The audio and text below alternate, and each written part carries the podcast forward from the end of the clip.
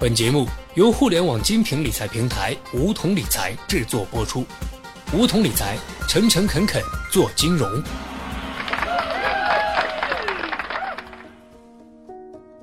收听梧桐电台，掌握理财要领。现在注册并填写邀请码一二三四，还可免费获得一万元体验金哦。每个人都渴望赚钱，渴望一夜暴富，但是我们有没有思考过一个问题：怎样才能赚更多钱？也许你会说，当然是努力工作、升职加薪呗。如果在你的观念里赚钱就等于工作，那么思路未免太过于狭隘。想必这也是很多人的一个认知误区。所以今天小学弟想和大家探讨一下，赚钱的逻辑是什么？社会财富究竟是如何划分的？想明白这个问题。或许你对于自我成长和财富增长会有更深刻的认知。先抛出结论，在任何一个国家、任何一个社会，想要赚钱都逃不出三种模型：出售资源、配置资源和掌握资本。不理解这几个词语的意思没关系，我们一条一条来梳理。先来说说第一种模型：出售资源。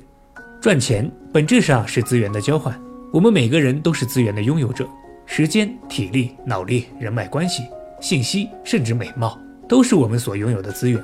工人靠出售自己的体力获取财富，白领出售自己的脑力，医生出售特殊知识和技能，房屋中介出售信息等等。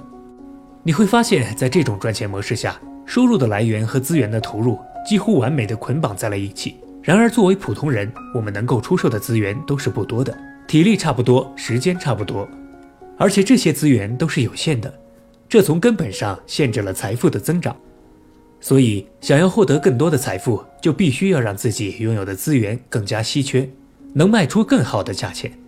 这也是为什么父母们都希望自己的孩子好好读书，获得高学历、好文凭；为什么白领们要提升工作技能，学会做人做事，获得脑力附加值；为什么有人通过整形、健身让自己越来越漂亮，在婚配、工作和生活中获取额外的财富。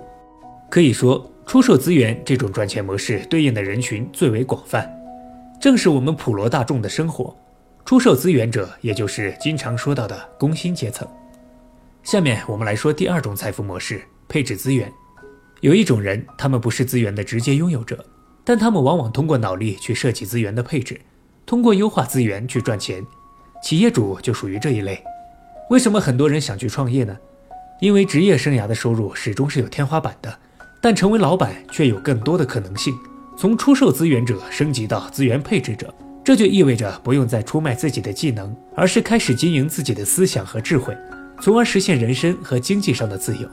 但并不是所有的资源拥有者都适合去创业、去当企业家，他们要具备一定的文化、眼光、魄力、创新力、机遇和资本，尤其需要创新精神。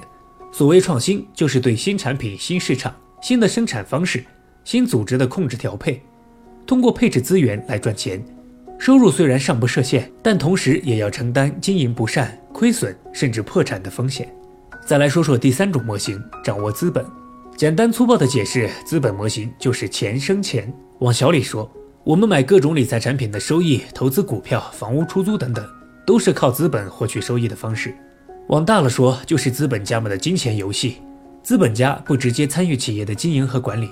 而是通过投资、入股、并购、重组的方式，把一个企业的未来掌握到自己手中。比如孙正义投资了马云，成全了阿里巴巴。马云是企业家，而孙正义就是资本家。再比如巴菲特坐在奥马哈操纵他的投资帝国，也是用资本模型获取财富。明白了这三种财富增长模型，我们就不难看出，第三种模型赚的就是比第二种多，第二种赚的就是比第一种多。基于这个理解，我们该如何实现自己的财富梦想呢？第一步，进行资本的原始积累。你愿意打工也好，愿意自己开个小店儿卖产品也好，总之都是靠出售资源来挣钱。你需要思考的是如何让你的资源更稀缺，能卖个更好的价钱，从而加速完成财富的积累。比如进入真正高收入的行业，政府基层公务员的收入自然跟金融行业的相差甚远。比如加入有潜力的团队。王者荣耀团队和华为的奖金，想必让大家很是羡慕。再比如，充分分析自己所处地域拥有人脉带来的信息资源方面的不对称，把这种不对称的优势发挥到最大。所以多学习吧，即使不是为了文凭，而是让自己拥有更开阔的眼界。多辛苦吧，只要不是出卖健康。第二步，善用资本，用资本赚钱。举个例子，郭敬明起初靠写作走红，后来自己不写书了，而是培养了一批职业写手，经营杂志，再后来改成投资拍电影。所以韩寒曾说，郭敬明一个月的收入等于我一年的收入。要问如何用资本赚钱，就是一句话：不要自己炒菜，雇一个厨师。如果能用资本去赚一块钱，也比用出售自己的体力赚一百块钱更符合金融思维。金钱永不眠，只有资本才能够二十四小时不停歇地为我们服务。仔细想想，哪些是能够为你服务的资本？最后留给大家一个问题去思考：你现在从事的处于哪种财富分配模式？你希望从哪些地方改进，来不断优化自己的财富增长模式？好了，本期节目就到这里。那么今天的梧桐电台，大家是否有所收获呢？加入梧桐，交流投资理财的那些事儿，和我们一起边学边赚。各大应用市场搜索“梧桐理财”均可下载 APP。别忘了填写邀请码一二三四，领取一万元理财本金。梧桐理财，诚诚恳恳做金融。